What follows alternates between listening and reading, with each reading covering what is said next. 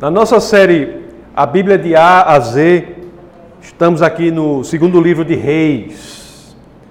Nós vimos até aqui que os reis Saul, né, Davi e Salomão passaram por momentos diferentes em seus reinados. Nós vimos que enquanto Davi conseguiu uma superpotência, um povo unido e paz com os inimigos, Salomão, embora tenha começado bem, terminou muito mal o seu reinado. Aí surgiu logo aquele princípio, não é? que se aplica a todos nós, que em todas as áreas da nossa vida é fácil começar bem, mas às vezes é difícil terminar bem. O importante é terminar bem, é continuar bem e terminar bem, porque começar bem é fácil e Salomão vivenciou isso. Vivenciou algo que foi impressionante em todo o reinado. Ele obteve um reinado, ele ele entrou em um reinado que tinha paz, tinha prosperidade, o povo estava unido diante do Senhor, ele tinha uma tarefa que já era prevista para ele realizar, que era construir o templo. Davi já tinha reunido até as pedras, madeira e tudo mais. Ele constrói aquele templo, mas depois ele se volta à idolatria, ele constrói um altar para cada uma de suas mulheres, praticamente, de suas 700 mulheres. O povo de Deus, em decorrência do que fez Salomão, de ter se afastado do Senhor, esse povo se dividiu. Nós não temos mais um só reino, um só reino do povo de Deus. Estamos divididos. Nós temos agora o reino do norte e temos o reino do sul. Eram doze tribos, originalmente dez vão para o reino do norte e duas ficam no reino do sul. Veja bem, nós estamos falando de um povo que estava acostumado em ser a superpotência militar. As pessoas gostariam de ir lá e saber como é que aquele povo se organizava sob o reinado de Davi e agora, após Salomão, nós temos povos que estão separados, susceptíveis à invasão dos inimigos, inclusive os inimigos que colocavam suas forças militares muito longe das bordas das, dos limites de Israel, agora já traziam a sua força militar para perto. As coisas mudaram radicalmente por um erro do líder. Em apenas 200 anos, meus queridos, dois séculos após o auge, o reino do norte estava destruído, estava invadido por inimigos. Aquelas dez tribos que foram para ali não mais praticamente se identificavam, tinham sido conquistadas por inimigos. Inclusive, é esse povo que vai ser conhecido como os samaritanos. Esses inimigos que invadem as dez tribos do norte, do reino do norte, e se tornam inimigos do povo de Deus, são conhecidos os samaritanos, que tem aquela história belíssima de Jesus com a mulher samaritana, que é inimiga histórica do povo de Deus, e Jesus a trata com dignidade maior do que um judeu trataria uma judia. Isso é impressionante também. Mas nós temos essa situação o Reino do Norte, uma sucessão incrível de reis péssimos, vou falar um pouco sobre isso, mas o Reino do Sul enfrenta também muitos problemas. O Reino do Norte e o Sul enfrentam muitos problemas. Para você ter, só que vocês tenham uma ideia, se vocês forem, forem ler o primeiro e o segundo livro de Reis, se você for marcar é, todas as vezes em que o, diz assim: o rei fez algo que era mal perante o Senhor. Se você for ler o primeiro e segundo livro de Reis, e toda vez que um desses livros disser assim, o rei fez algo que era mal perante o Senhor, você vai marcar 23 vezes. 23 vezes nós temos um rei fazendo algo mal perante o Senhor. O reino do sul tinha uma, uns líderes. O, o reino do norte foi conhecido como Israel, a capital era Samaria, com as dez tribos. O reino do sul, conhecido como Judá, capital era Jerusalém, tinha duas tribos, né? Daí que vem o nome judeu. O reino de Judá. Daí que vem o nome judeu. O reino do sul teve um, uma sucessão melhor de reis, até que chegou um rei lá, o famoso Manassés. Se nós formos olhar, e eu gostaria que, se possível, vocês abrissem as escrituras, no segundo livro de Reis, capítulo 21, verso 9 vocês vão ver que Manassés não era peça boa. Manassés não era peça boa. Olhe só o que diz aqui o segundo livro de Reis, capítulo 21, verso 9. Manassés, rei no reino do sul, diz assim, ó. Eles, porém, não ouviram. Aí, essa continuação que eu quero chamar a atenção. E Manassés, de tal modo, os fez errar, que fizeram pior do que as nações que o Senhor tinha destruído diante dos filhos de Israel. Um rei do povo de Deus, um líder entre o povo de Deus que faz pior do que os inimigos do povo de Deus. É possível, viu? É possível. É possível ter alguém na liderança do povo de Deus fazendo coisas terríveis.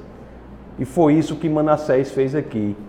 Para você ter uma ideia, lá no segundo livro de Reis, esse mesmo capítulo aqui um pouco acima, no, no verso 6, diz que Manassés fez coisas tão terríveis que ele até promoveu o ritual ao deus Molech.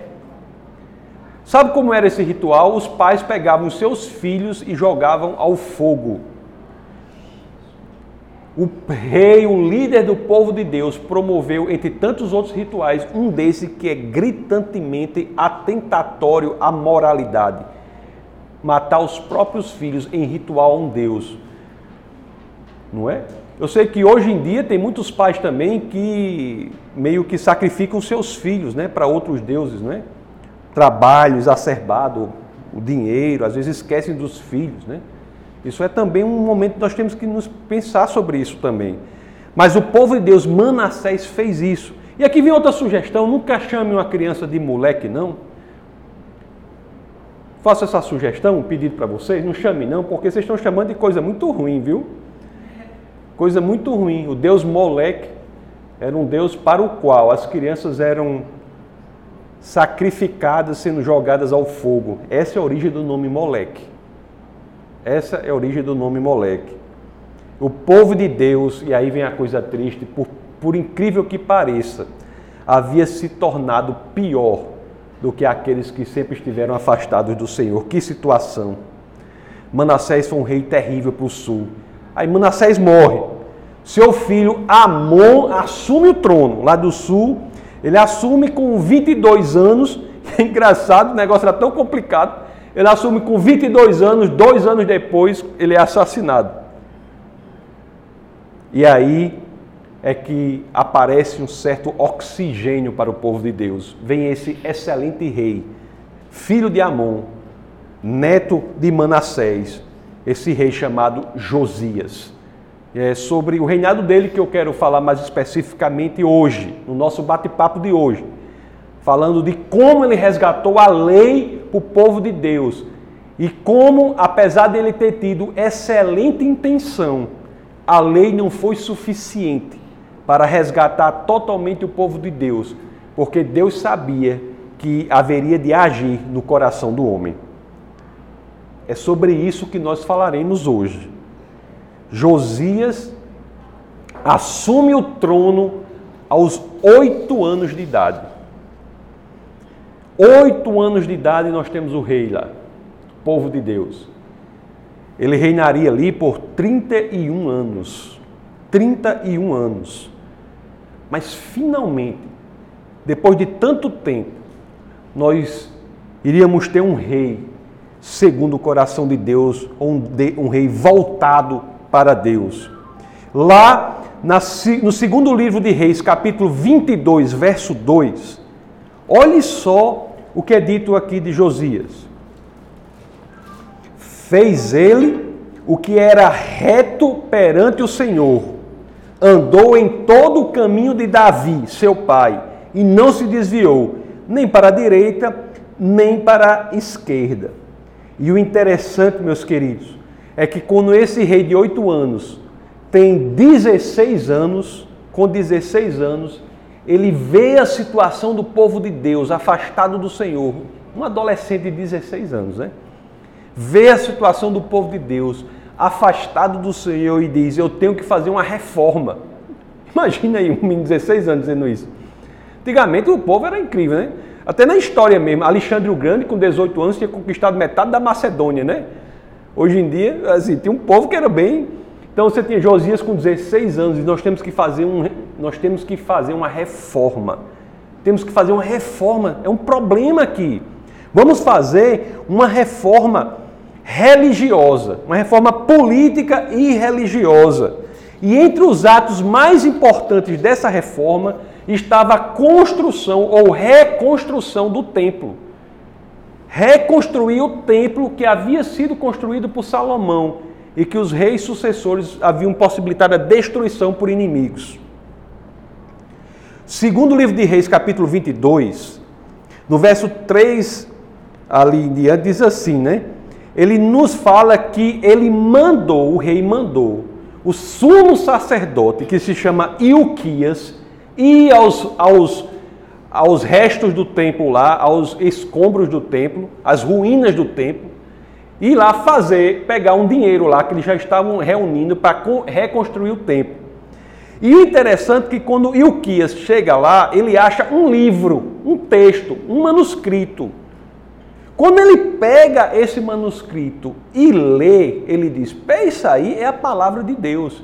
E leva esse texto para o rei Josias.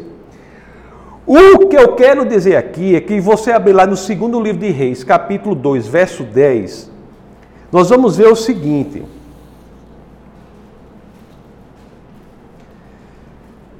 Que o sumo sacerdote dá esse livro para o escrivão ler para o rei. E está no, no segundo de Reis 2,10. E nós vemos que ele rei, lê isso. E por incrível que pareça, meus queridos, por mais de uma metade de um século, aquela terra havia vivido sem um parâmetro. E aquele texto contrariava toda a forma como o povo estava vivendo, inclusive como os reis anteriores tinham reinado. E o mais interessante de tudo isso que nós temos que ver é o seguinte: como é que os sacerdotes tinham feito as reuniões do povo de Deus sem nenhum livro, sem nenhuma orientação? Nós temos aqui uma situação que parece ser muito semelhante ao que é encontrado hoje em dia em alguns lugares. Se você pensar bem, nós estamos falando de reunião de povo de Deus sem leitura das Escrituras, sem estudo das Escrituras, sem entendimento do que é a palavra de Deus. Lugares em que as pessoas se reúnem, parece que a mensagem não é com base na palavra de Deus. É uma mensagem que parece ser mais motivacional, alguma coisa assim, uma mensagem de autoajuda, alguma coisa assim, mas não tem um fundamento na palavra de Deus. Era exatamente o que o povo de Deus estava fazendo até o reinado de Josias. Eles não tinham texto para se referir. Os sumos sacerdotes tinham até medo. Mesmo que eles soubessem onde estava o texto, eles tinham medo de trazer o texto para falar sobre ele, porque podiam ser destruídos.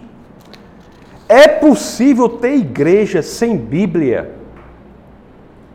É possível ter igreja sem Bíblia? É possível o povo de Deus se reunir hoje sem estudar a Bíblia? Era o que estava acontecendo ali. E é o que acontece hoje em muitos lugares. E isso é um problema. Nós temos que ensinar o povo de Deus a isso. Ensinar o povo de Deus que pouco vale a minha opinião a opinião do pastor dessa igreja pouco vale. O que vale é a palavra de Deus. Não é a minha opinião sobre as coisas que deve influenciar a vida de vocês. O que deve influenciar a vida de vocês é o que eu falo e é confrontado com a palavra de Deus. Porque até chegar em Josias, nós tínhamos pessoas que eram do povo de Deus que se reuniu para o sumo sacerdote falar coisas que não eram com fundamento nas Escrituras. Falar coisas que ele achava. Dizer, eu acho isso sobre isso, eu acho isso sobre aquilo, mas para nós pouco importa a nossa opinião, porque a nossa opinião não é a verdade, senão for baseada naquilo que é imutável, que é a palavra do Senhor. Então, este é um problema que nós temos que tem muita consciência dele. O povo de Deus deve estar alerta quanto a isso, quanto a grupos religiosos, igrejas que se reúnem e não têm o seu direcionamento com base nas Escrituras. O povo de Deus nunca pôde verdadeiramente dar nenhum passo se não fosse com base nas Escrituras. Esse problema é tão grave que o próprio Paulo, o apóstolo Paulo, sob a inspiração do Espírito de Deus, já prevê isso. Então, na segunda carta, ao, segunda carta a Timóteo, capítulo 4, verso 3. Pois haverá tempo em que não suportarão a sã doutrina. Olhe só o que ele está dizendo. Haverá tempo em que não suportarão a sã doutrina. Pelo contrário, cercar-se-ão de mestres segundo as suas próprias cobiças como que sentindo coceira nos ouvidos, e se recusarão a dar ouvidos à verdade, entregando-se às fábulas. Muito cuidado, nós que somos povo de Deus, temos de ter muito cuidado para não sermos regidos pelas fábulas, pelas invenções. Tudo que é dito deve ter fundamento na palavra do Senhor. E o Josias, naquela época, já preocupado com isso, com orientações nas reuniões do povo de Deus, em que o fundamento não era a Escritura, não havia, os textos haviam se perdido. Ele vai, quando ele escuta aquele texto que o sacerdote tinha achado, ele, ele sente um choque de realidade naquele momento tem uma expressão aqui que demonstra o que ele sentiu quando ele viu aquilo ali. Quando leram aquele texto para ele, diante de um povo de Deus que não mais seguia a palavra do Senhor, aí quando leem aquele texto ele, diz assim: ó, Tendo o rei ouvido as palavras do livro da lei, rasgou as suas vestes. Segundo o livro de Reis, capítulo 22, verso 11. Então ele, tendo o rei ouvido as palavras do livro da lei, rasgou as suas vestes. O rei disse assim: sem as escrituras, nós não tínhamos parâmetro. As pessoas haviam se afastado do Senhor. Eu não sabia mais o que era certo, o que era errado naquela época, eles não sabiam. O como fazer. Josias disse: a justiça é revelada na palavra de Deus. É uma mudança, é uma coisa importantíssima que ele vivencia ali. Olhe só o que ele faz diante daquilo. Ele acha aquela palavra que é a palavra de Deus. Esse texto é o que depois vem a ser o livro de Deuteronômio. Foi o primeiro livro colecionado verdadeiramente para a construção do cânone dos 66 livros da Bíblia. Quem quiser saber mais sobre isso, pode assistir a uma aula que eu dei aqui sobre a história da Bíblia. Está disponível no canal Defesa da Fé TV do YouTube. Pode assistir que tem uma aula sobre como a Bíblia foi formada e o primeiro livro é este livro aqui que Josias, sobre o reinado de Josias, é achado. Olhem só o que ele manda fazer depois que encontra esse texto. Lá no segundo livro de Reis, capítulo 23. Então deu ordem o rei, e todos os anciãos de Judá e de Jerusalém se ajuntaram a ele.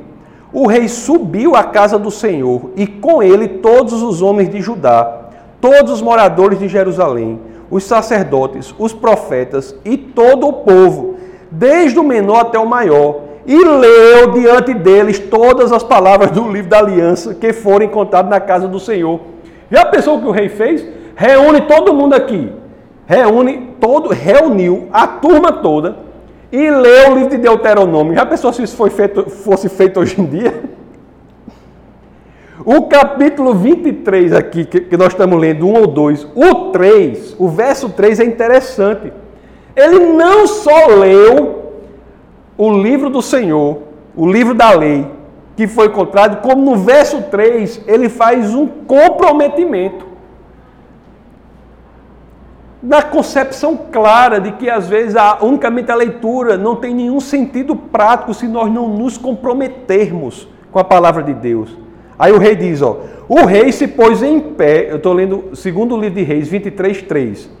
O rei se pôs em pé junto à coluna e fez aliança ante o Senhor para o seguirem, guardarem os seus mandamentos, os seus testemunhos e os seus estatutos de todo o coração e de toda a alma, cumprindo as palavras desta aliança que estavam escritas naquele livro, e todo o povo anuiu a esta aliança. Todas as pessoas, sob a liderança de Josias, fizeram a mesma aliança.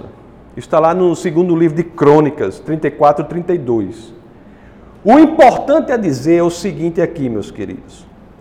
Pela primeira vez, nós temos um rei que começa essa mudança com 16 anos, que tenta mudar, resgatar, fazer o que ele puder para resgatar o povo de Deus da situação em que ele estava. Tentar consertar o que Salomão fez. Ele não só fez isso no Reino do Sul, destruindo tudo que era altar para outros deuses, destruiu tudo. Até foi até para o Reino do Norte, onde havia sido construído aquele altar para o bezerro de ouro e destruiu o altar também. Que rei magnífico foi Josias. Que rei magnífico. Agora, como ocorre com todos, inclusive nós, né? Tempos depois ele morre. E aí, que eu vou dizer do jeito que eu digo aqui, aí é que nós temos o verso. Eu sempre tenho um verso para cada coisa assim que eu acho, né? Mas esse verso aqui daria o epitáfio, que é aquelas, aquela coisa que se escreve sobre o túmulo da pessoa quando morre. Josias foi um rei tão legal que as escrituras registram um verso que seria o epitáfio mais bonito das escrituras. Esse verso traz o epitáfio mais bonito de todas as escrituras. Está lá no segundo livro de Reis, capítulo 23, verso 25. Olhe só pelo que Josias fez. Olhe só como as escrituras registram a vida desse homem. Diz assim: ó, antes dele não houve rei que lhe fosse semelhante, que se convertesse ao Senhor de todo o seu coração, de toda a sua alma e de todas as suas forças, segundo toda a lei de Moisés. E, depois dele, nunca se levantou outro igual. Não é, não é um epitáfio bonito? Deviam colocar isso lá, não é? Num, num túmulo lá para aqui. Esse, assim, esse é o túmulo de Josias, né? Até o túmulo de Jesus, a gente foi olhar, eu acho que não era aquele, não. O, nascimento de, o lugar que a gente, lá em Israel foi visitar o nascimento de Jesus, eu tenho certeza que não foi ali. Pelo, dicas históricas não foi ali. O povo escolhe um lugar, devia escolher um para Josias e botar esse. Ó. Esse rei fez tudo, mas quando ele morreu, tudo começou a voltar a ser como era antes. Já pensou? O povo começou a se afastar do Senhor. Por quê? Qual é o problema? A transformação que, que Josias trouxe foi muito importante. Foi importantíssima foi sincera do ponto de vista de Josias, mas parece não ter sido sincera do ponto de vista das pessoas, do povo de Deus. Jeremias, o livro de Jeremias, capítulo 3, verso 10, diz uma coisa clara sobre o que aconteceu com aquele povo. Diz assim, ó, Jeremias 3:10. As Escrituras dão aqui um raio-x no coração do povo de Deus durante o reinado de Josias. Diz assim, ó, Jeremias: Apesar de tudo isso, não voltou de todo o coração para mim a sua falsa irmã Judá, mas fingidamente, diz o Senhor. Por tudo que Josias tinha feito, o povo tinha se comportado como se estivesse voltando para o Senhor, mas o coração, a sinceridade não estava voltada para o Senhor. Nasce aqui a questão da hipocrisia. Pessoas que se comportam como se fossem do Senhor, mas seu coração não é verdadeiramente convertido. e já se identificava ali a questão da necessidade da mudança do coração. A ideia de que se o nosso coração não é verdadeiramente transformado, o tempo dirá. A transformação que não é do coração não resiste ao tempo. Não resiste ao tempo. Outra forma de ver isso. Nós temos que nos transformar de dentro para fora. A nossa conversão deve ser interior. O nosso comportamento é uma consequência da mudança que vem de dentro. O comportamento por si só não vale nada para Deus. O que vale é o que a gente é por dentro e como aquilo por dentro gera mudança de comportamento. A nossa vida exterior hum, vale trapos para o Senhor se ela não é uma consequência de uma sinceridade do coração. E foi isso que o povo de Deus fez, em sua maioria, durante o reinado de Josias. Nem sempre como você vê as pessoas, é como elas são por dentro. Embora as pessoas que sejam convertidas por dentro gerem comportamentos correspondentes à sua conversão. Mas não é para se acreditar logo pela exteriorização do comportamento, você deve buscar o coração.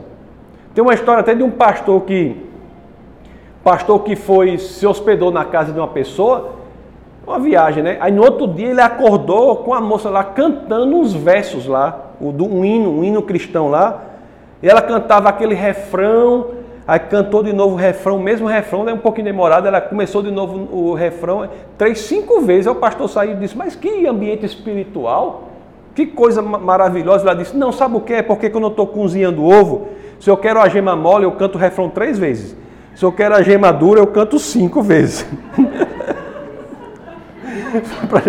para gema mole, para gema dura cinco vezes. Então, ou seja, não é? Nem sempre o que aparenta ser é, né? Nem sempre o que aparenta ser é. O importante para nós dessa história qual é? Deus sabia desde o começo que forçar as pessoas, como Josias forçou pela lei, a se comportarem de uma determinada forma, não era suficiente.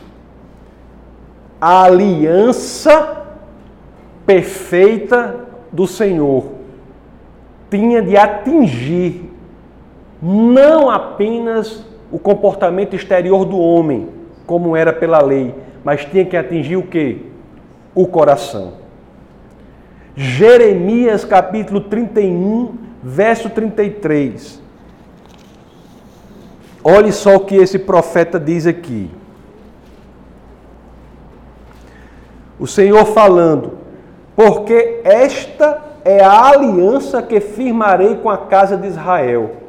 Depois daqueles dias, diz o Senhor: Na mente lhes imprimirei as minhas leis, também no coração lhes inscreverei. Eu serei o seu Deus e eles serão o meu povo. O verdadeiro povo de Deus, Deus sabe. Não adianta, meus queridos, forçar o comportamento de uma pessoa se essa mudança não é de dentro para fora. A aliança com o Senhor é no coração. Lá em Ezequiel, capítulo 36, no verso 26 a 27, diz assim, ó: Dar-vos-ei coração novo, e porei dentro de vós espírito novo Tirarei de vós o coração de pedra e vos darei coração de carne. Porei dentro de vós o meu espírito e farei que andeis nos meus estatutos, guardeis os meus juízos e os observeis. Como é que uma pessoa anda verdadeiramente nos estatutos de Deus? Guarda os juízos de Deus e observa os juízos e estatutos de Deus. Como é que verdadeiramente uma pessoa faz isso? Quando a aliança é feita no coração. Cristianismo não é um sistema em que as pessoas seguem as regras que estão impostas. Isso não é cristianismo, isso de nada vale. De nada vale forçar uma determinada pessoa a fazer uma coisa se aquilo não vem de dentro para fora. Isso não é cristianismo. Cristianismo é de dentro para fora. Você faz o correto porque você quer. Você segue a Deus porque você quer. Você faz o que é justo, porque esta é a sua natureza, se você verdadeiramente se converteu. Por isso que cristianismo é sinônimo de liberdade. Quem está fora pensa que o cristão é uma pessoa que diz: espera aí, eu vou fazer. Eita, não pode andar por aqui, não, não pode fazer não sei o quê. Eita, não pode fazer isso. E aqui, eita, é, vive querendo fazer as coisas sem poder. Quando na realidade, não. O cristão é aquele que faz o certo porque essa é a expressão genuína de sua liberdade. Ele faz porque quer. Esse é o caminho que ele gosta, que ele sabe.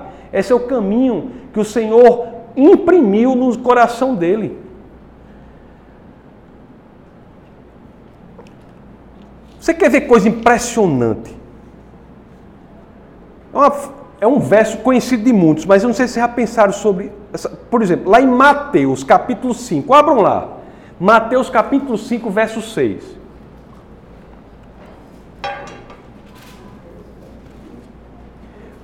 Mateus capítulo 5, verso 6. Olhe só o que é que dizem as escrituras aqui.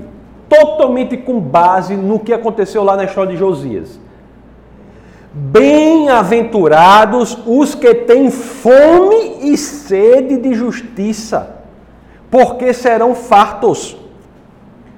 Está dizendo aqui, bem-aventurados os justos, os que, os que andam, os que andam sobre, sobre o ditame da justiça. Não. Bem-aventurados, quem são os bem-aventurados? De acordo com as escrituras. São aqueles que têm sede, têm fome do Senhor. Aqueles que têm sede de justiça. Não é aquele que anda na justiça, não. Os que acham que andam na justiça, não, de acordo com a Bíblia, não tem nenhuma garantia de serem bem-aventurados, não. Eu ando na justiça, eu sou justo. Isso não tem nada a ver com não. Bem-aventurados, segundo as Escrituras, são os que têm sede, têm fome de justiça. A sede e a fome vêm de dentro. Não é uma imposição de fora para dentro. Nós temos sede e fome daquilo que é necessário para a nossa constituição, para a nossa existência. E é assim que o verdadeiro cristão é. O Senhor é algo necessário para a existência dele. Não é uma imposição. Nós tomamos água porque é necessário a nossa existência. E é assim o cristão é. Ele começa a mudar de dentro para fora. Não é verdade isso? Não é verdade isso? Aí diz aqui, ó, e tem a consequência, ó. Bem-aventurados os que têm fome e sede de justiça, porque serão fartos. Em outras palavras, o que é que está dizendo aqui? Os que têm sede e fome de justiça serão fartos, terão o sentimento de plenitude. Terão o sentimento de plenitude que só são encontrados com o Espírito de Deus dentro dele. Os que têm fome e sede de outra coisa não serão fartos. Pode beber à vontade.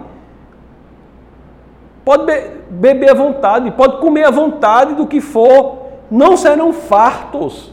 Por quê? Porque unicamente o Senhor é capaz de preencher esse vazio que nós temos aqui. Qualquer outras coisas não tem.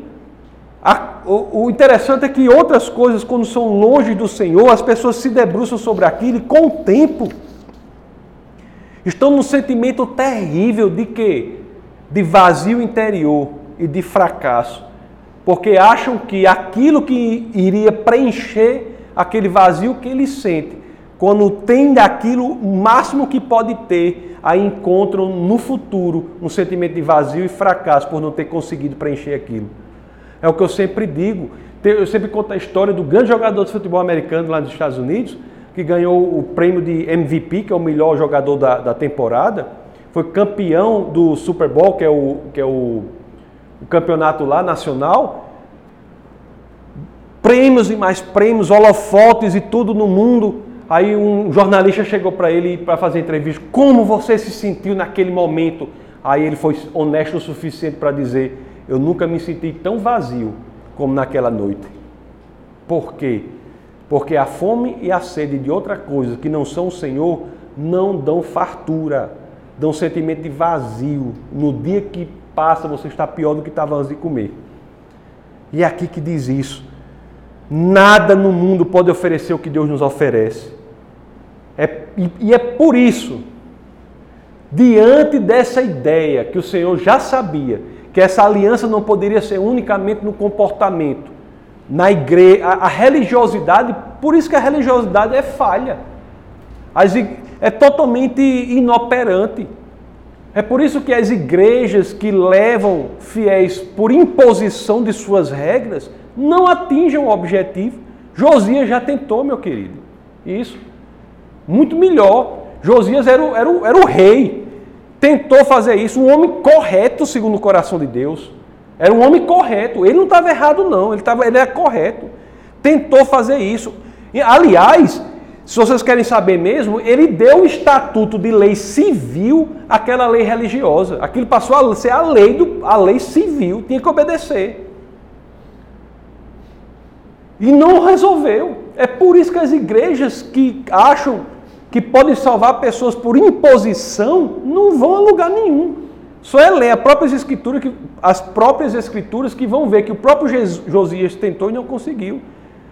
Então, regras específicas, faça isso, pode fazer isso, não pode fazer aquilo, não pode fazer aquilo outro, faça aquilo outro. Isso nada vale se a pessoa não fizer tudo o que tem que ser feito, vindo do coração dele. Deus sabia disso. Deus sabia disso. É por isso que 600 anos depois do rei Josias, nasce outro rei. Nasce outro rei. Na mesma linhagem de Josias. Na mesma via... linhagem de, de, de, Josias nasce esse segundo rei. Houve outros reis, mas esse é para valer. Esse que nasce 600 anos depois de Josias, na mesma linhagem dele. Aí lá em Lucas capítulo 22, 20. Esse segundo rei, ele reúne os discípulos, reúne os seguidores deles. Aí vamos ler Lucas capítulo 22. Vamos ler do, do 19. E tomando um pão, tendo dado graças, o partiu lhes deu, dizendo: Isto é o meu corpo oferecido por vós, fazer isto em memória de mim. É isso que nós vamos fazer hoje, daqui a pouco. Mas olha aqui o 20. Semelhantemente, depois de cear, tomou o cálice, dizendo: Este é o cálice de quê? Da nova aliança, no meu sangue derramado em favor de Deus, de, de vós. Que aliança é essa? Que nova aliança é essa? Por que, que nós celebramos, como vamos fazer daqui a pouco, a ceia? Esse cálice da nova aliança, que aliança é essa? Essa aliança é a aliança que fora prometida a Deus por é, lá fora prometida a Jeremias. Você lê no livro lá. É a aliança que faz algo maior do que aquela que Josias fez, segundo lemos no livro de Crônicas e Reis. Essa segunda aliança, ela alcança um patamar que a aliança que Josias forçou não alcançou.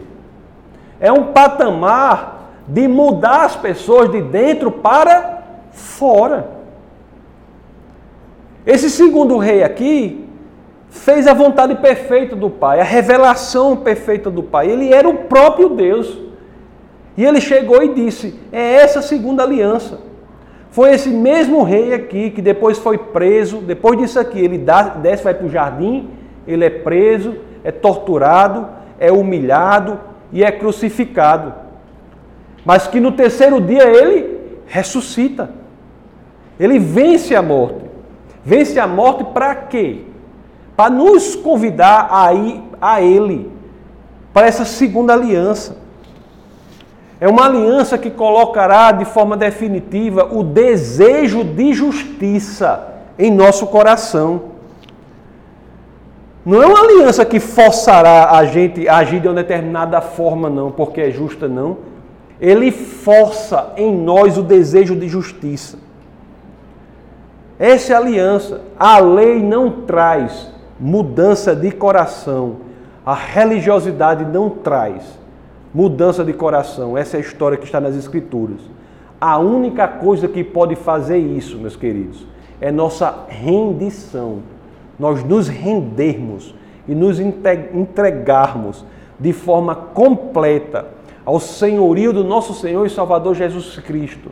Porque é esse que veio materializar a aliança perfeita aquela que o Senhor já sabia desde o começo, que só é alcançada quando nós nos tornamos cristãos não por imposição, mas porque nos convencemos de que é a verdade e com base nisso, nosso coração é transformado e a cada dia que passa, nós passamos de dentro para fora a fazer coisas, às vezes, que nem sequer imaginávamos que iríamos ser, ser capazes de fazer.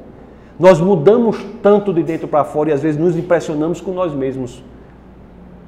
Como é que eu mudei tanto? Como é que eu estou fazendo isso? Como é que eu sinto vontade de uma coisa que antes eu criticava? Pelo simples fato, porque essa aliança é uma aliança que faz com que o Espírito de Deus venha morar em nós, morar em nós. E nosso coração não é mais de pedra, passa a ser um coração vivo, de carne, um coração que é, representa a justiça do Senhor. Mas é muito importante que nós entendamos o seguinte: cristianismo, meu, meus queridos, não é o que muitas pessoas pensam que é. Cristianismo não é imposição. Cristianismo não é forçar uma pessoa a fazer uma coisa. Cristianismo é você se doar, se entregar verdadeiramente ao Senhor e deixar que Ele trabalhe em seu coração. Se você está nessa situação, faça isso. Depois aqui da cena, nós vamos orar. Faça essa mudança. Se você se sente preso, se sente limitado, se sente o quê, é o momento de se libertar disso. Se libertar dessa situação. Saber que Deus quer que nós tenhamos uma vontade de justiça, uma, uma sede do que é o seu caminho. O cristão ele tem vontade das coisas que são de Deus. E isso aí se dá com uma simples decisão. Você decide assim: eu quero agora que o Senhor assuma a liderança da minha vida. As consequências são boas. Entre outras tantas, pelo que vimos hoje, é a plenitude. Seremos fartos. A experiência de vida aqui na terra, quando Deus faz isso em nosso coração, é uma experiência diferente de outra pessoa. Nós vivemos de forma diferente, porque a nossa vida é farta, é plena. Nós temos a certeza de que temos um papel aqui na terra. Nós temos nossa vida é cheia de propósito e sentido. E isso é o que as pessoas por aí, fora do povo de Deus, estão desesperadas buscando. Vocês não podem imaginar, só para terminar mesmo agora, o quanto o dinheiro, o quanto a posição, ou qualquer outra coisa, a fama, ou qualquer ou, ou, a, ou, a, ou a pornografia, ou qualquer outra coisa que vocês possam imaginar aí. Vocês não podem imaginar como essas coisas não representam a fartura que só a presença do Senhor pode proporcionar. Aqueles que se confiam nessas outras coisas e vivem por isso, são dignos de nossa ajuda, são dignos de nossa atenção, porque eles não terão por muito tempo o que acham que têm e em algum momento farão, como fez aquele jogador de futebol americano quando chega no ápice, no cume, no ponto mais alto do que acha que iria lhe satisfazer. E naquele ponto encontram dentro de si um vazio enorme, entre em desespero. Porque nada que esse mundo possa oferecer vai preencher aquilo que somente a presença do Espírito de Deus pode fazer. Somente Deus pode nos dar sentido e propósito à nossa existência e fazer com que tenhamos a sensação de fartura e plenitude.